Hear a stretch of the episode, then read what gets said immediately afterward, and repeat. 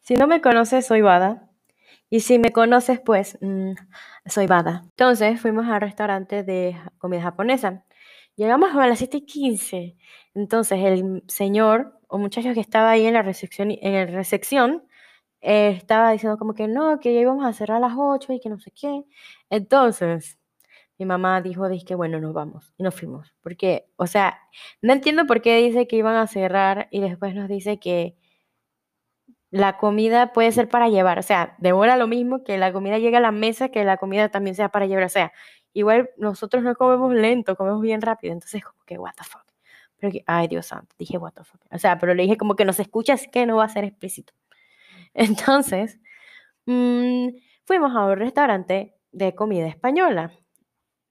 Es buena la comida ahí, pero lo que yo pedí no fue bueno. Entonces, ahí va el título del, del podcast. Bien, en todo el viaje, además de hablar cosas de mamás e hijas, íbamos hablando de que cuando llegamos allí íbamos a pedir una paella. Existen muchos tipos de paella. Está la paella de pollo y la paella de marisco y la paella valenciana, para que sepan. ¿Qué es una paella?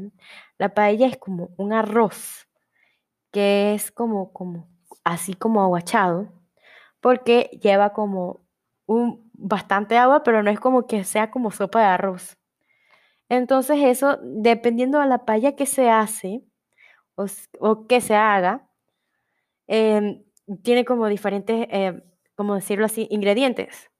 Y a los españoles como que, más a los de la región de Valencia, de Valencia como que no les gusta que hagan la paella de una forma. Entonces la de marisco lleva mariscos, que es la que mayormente más como, la de pollo, la verdad nunca la he probado, pero sí he probado de pollo con marisco. Sabe bien. Pero la que no he probado definitivamente es la paella valenciana. Entonces yo la quiero probar. Algún día si alguien me quiere invitar a comer paella valenciana, está, o sea, estoy abierta a esas invitaciones. Pueden venir a mi casa o ya. No me llamen porque realmente no, nunca agarro el teléfono para llamar, pero sí chateenme y díganme, Adel, estoy por tu casa, ¿Quieres comer paella? Obviamente voy a decir sí, porque a mí me gusta salir. Me gusta salir, ok, no. Bueno, como seguía con las cosas de las paellas. Realmente en el, en el guion puse que era una paella. Para, o sea, porque uno nunca sabe. Alguien de España me escuche que diga, es que ahí estaba de él, funada. Dijo que la paella valenciana es la misma que la paella de mariscos. Y yo no quiero ser funada. Así que seguimos con la explicación de las paellas. Entonces, la paella valenciana se hace con conejo, pollo y, también lleva como unas aceitunas, no son aceitunas, no sé cómo eh, diría, o sea, a las judías, no sé cómo decirlas. Son como unas bolitas verdes. porque realmente no sé cómo decir, como espárragos, no, espárragos no son así. Bueno, son las bolitas verdes que a veces a los, a los arroces con pollo se le echan. Y entonces eso es lo que lleva así. También la presentación de la paella de mariscos es diferente, ya que la paella de marisco lleva como unos langostinos arriba. Dato curioso, yo soy alérgica a los langostinos, así que nunca me lleven a comer langostinos, si no me van a ver tosiendo como loca, como si yo tuviera el SARS-2. O sea, no me lleven a comer langostinos. Yo como de todo menos los langostinos. Tampoco, no, sí, yo no como todo en realidad, pero los langostinos son letales para mí. Así que no vamos a comer langostinos. Entonces, seguimos con la, la elección de, las paellas. Entonces, ¿por qué se dice paella? Porque la forma, en, como decir así, la olla donde se cocina se llama paella. Y en donde se cocina también se pone la mesa para que la gente se sirva. Y eso es lo más bonito. O sea, a mí me gusta eso porque lo sirven ahí mismo y es bonito. Entonces, llegamos al restaurante, mi hermano revisa el menú y pide el pulpo a la gallega. Mi mamá no pidió la paella. Ella pidió patacones con más camarones al ajillo. Los patacones, para la gente que no sabe, son los plátanos verdes. Esos plátanos verdes los cortas como en cilindros, pero como de unos 6 centímetros o 4 centímetros, o sea, no tan grande. Después los fríes en aceite caliente, obviamente. Los sacas, los aplastas, puede ser con una piedra o con una taza, o no sé si la gente en otros países tenga tostones o tostoneras, aunque sí sé que los países que hacen los patacones sí, pero no sé si nosotros que no comen patacones lo tengan, así que mejor una taza.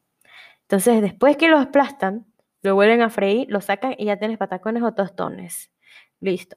Entonces, el camarón al ajillo, no tengo muy bien cómo es la receta, pero creo que se hace con aceite de oliva y con mantequilla y ajo.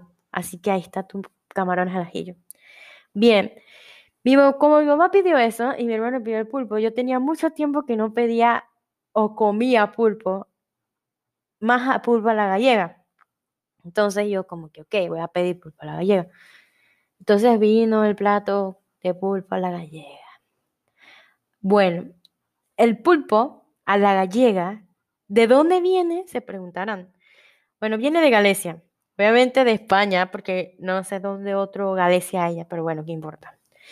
Entonces, eso dependiendo de la persona que esté cocinando eso, lleva como esta que se llama paprika. Entonces, acá en el restaurante donde fuimos con mi familia, le echaron paprika, pero le echaron mucha, o sea, literalmente yo creo que a mí me echaron toda la bolsa que tenían de paprika.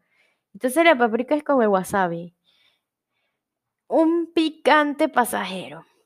Pero aunque la paprika no pica tanto como el wasabi, el wasabi te pica, pero te deja como de picar como a los 20 segundos. Y la paprika solamente te da una sensación como la canela, pero salada, por decirlo así. Pero es como la canela, que la canela te pica la boca y ya. El wasabi, Dios mío, pero hay que admitir que el wasabi sabe bien, pero Dios mío. Eso me recuerda como mate cuando comió disque pistacho en Japón, cuando fue a, acompañar a, Rayo McQueen, que comió wasabi. Ay, mate. Bueno, la cosa es que estábamos comiendo y yo siempre he sido como bien expresiva en mi cara cuando algo no me gusta y mi mamá siempre se da cuenta de eso porque, o sea, ¿qué mamá no conoce a su hijo? Entonces mi mamá es, vale, ¿te gusta eso? Y es que no. y mi mamá me dijo, es que, ¿quieres cambiar? Y que yo le dije que sí. Y ella me dijo que no. Y, ya se comienza comida y me voy comiéndome esta vaina aquí. Y yo dije, no, mamá, cambia. Ya no quiero comer esto, quiero comer pizza, mamá. Y mamá dice a la casa hay pan, come pan. Y dije, no, mamá, quiero comer sopa china, no quiero comer esto. Literalmente creo que dejé todo el plato lleno de, de pulpo casi. Me comí como que a la mitad, pero me la comí como que pensando en que no estaba comiendo la paprika, porque realmente él me lo hubiera comido todo si no hubiera tenido paprika. ay, Dios mío, eso sí, eso fue como mi experiencia de, de en un restaurante como más rara del mundo, aunque una vez en el 2019 yo viajé a Colombia, era como un viaje de colegio, no, de universidad. Entonces, fuimos a Colombia a pasear, aunque era como para la materia de inglés en la universidad, que no sé por qué damos inglés en la universidad, porque realmente el, inglés de la universidad es como el inglés de kinder, pero bueno, son requisitos, si no doy inglés, entonces no me puedo graduar. Así que gracias a Dios ya pasó esa etapa de dar inglés. Entonces, mm, fuimos a Colombia, fuimos a Medellín. Creo que Medellín es famoso por la bandeja paisa. Sea, de antemano me disculpo con todos los, que me oyen de Medellín o todos los colombianos que se relacionen con, con esa ciudad, pero a mí no me gustó mucho la bandeja paisa. Sí hay otras cosas que sí me gustaron, que ahorita mismo desconozco el nombre, pero la bandeja paisa no me gustó porque sentía como que no tenía sal el arroz, pero eso depende también del restaurante. Si el restaurante que yo fui es el restaurante que peor bandeja paisa sirve, entonces yo soy la que solamente debe criticar ese restaurante y no todas las bandejas paisas que hay en el mundo. Pero como yo solamente pedí, compré ahí y también compré en otro lado y las dos sabían iguales, entonces no sé qué decir. Pero eh, otra próxima vez que yo vaya a Medellín, voy a ir a un restaurante y si me gusta, o sea, voy a probar la bandeja paisa. La apruebo. Le pongo mi sello de Michelin, de Valechín. Badelín. Entonces, me gustó, sí. Me gustó como que tiene, no sé si es carne seca, la verdad no sé. Pero era como que sabía carne. Y esa parte me gustó y también los frijoles. Me gustaron mucho los frijoles. Oh, en realidad lo que no me gustó fue el chorizo, que no sé de qué clase era ese chorizo. Pero sabía como raro y entonces, no, eso fue lo único que no me gustó pero es como que bastante. Entonces, como que yo, como quien dice que te me llené los ojos y no pude aguantar comerme toda esa cosa. Literalmente sí es una bandeja paisa porque trae de todo. Creo que con eso yo podría comer como las tres comidas del día, aunque yo no desayuno. Niños, desayunen porque eso es bueno. Yo nunca desayuno, la verdad. Aunque yo me levante a las 8 de la mañana, yo no desayuno. Lo único que yo tomo en la mañana es leche con chocolate. Y el chocolate, yo no sé si ustedes ven una cosa que uno le echa como cuando comes helado, como el sirope de chocolate. Eso es lo que yo hago para hacer leche de chocolate. Usar sirope de chocolate de helado. Ay, Dios mío. Entonces, también tengo otra historia de comida. Ah, o sea, mi mamá dice que a las personas que le gusta comer, le gusta cocinar. Yo mi mamá dice que yo soy buena cocinando. Yo a veces tengo que admitir que sí soy buena cocinando, pero otras veces no. Y eso está bien. Ahí, no sé si ustedes han visto una pasta que está como que hace como un tiempo atrás estaba bien famosa en el TikTok, que era con queso feta. Esa pasta me queda divina. Se hace con queso feta con tomate cherry.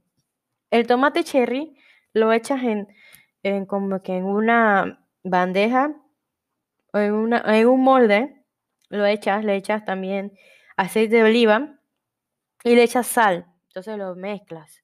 Después en el centro, en realidad no creo que se eche solamente en el centro, pero yo veo que lo echan en el centro, así que yo sigo las instrucciones del video.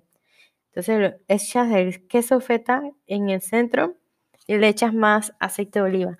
Lo metes en el, en el horno y espera a que los tomates cherry como que se doren. Después que tú consideres que los tomates estén dorados, los sacas. Pero mientras la cosa es está calentando en el horno, ponte a hervir los, eh, la pasta, la quien quieras. O sea, literalmente puedes usar cualquier pasta. Puedes usar pasta de espaguetis, moñitos, en los tubitos esos, eh, los que son como en U, que aquí en Panamá se dicen coditos. O sea, puedes usar cualquier pasta realmente.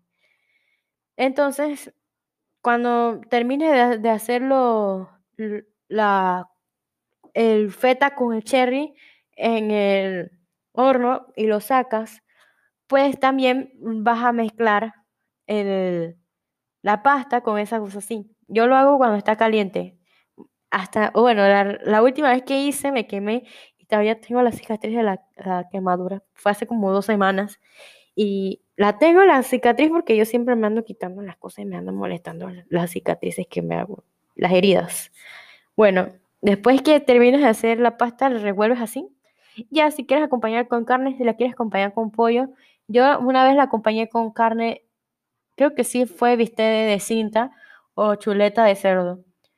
Y la última vez la acompañé con pollo al sartén. O creo que las dos veces la acompañé con pollo al sartén. Pero es que el pollo y la pasta se llevan bien, entonces por eso.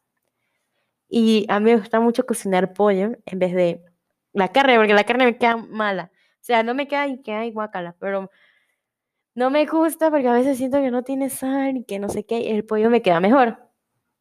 Así que yo mejor hago pollo en vez de salsa. Además, como que el pollo puede ser versátil y puedes hacerlo con diferente, puedes hacer pollo como dulce, pollo ácido dulce y pollo salado, así que puede ser versátil. La gastronomía en el mundo es bien diferente, bien diferente. Aquí hay muchas especias que en otro país puede que haya, pero con un sabor diferente. Como el, aquí hay un chile que se llama ají chombo.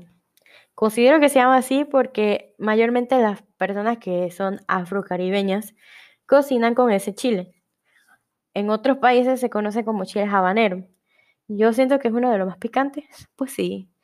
Una vez yo estaba cocinando con eso. Y eso tiene las, o sea, todos los chiles tienen eso de las pepitas picantes. Yo no sé por qué a mí me da siempre que yo toco algo con arrascarme la cara o arrascarme la nariz o arrascarme las manos o arrascarme otra cosa. Y me pica, como que se me olvida que yo tengo eso. Una vez mi mamá compró el chile, el chile serrano, y yo siempre veo en los videos que la gente se lo come así, que no le pica y no sé qué. Yo hice eso, por Dios. Vale, no vuelvas a hacer más eso. Nunca en tu vida, Vadir, ni que te paguen un millón de dólares. Bueno, si me pagan un millón de dólares, obviamente me como como cinco. Pero, ah, o sea, yo no sé qué me pasa. A veces, a veces como que se me olvida lo que yo hago y ese día casi me muero. Y mi mamá llama a mi abuela y mi abuela dice que va de él toma agua con picante, con azúcar. Y yo tomé eso y bueno, sí me la quitó, la verdad. Y yo estaba tomando un montón de leche, creo que me había tomado como todo un cartón entero de leche. Es que a mí también me gusta mucho la leche de vaca. Y mi mamá siempre me compra como un montón de, de, de cosas de, leche.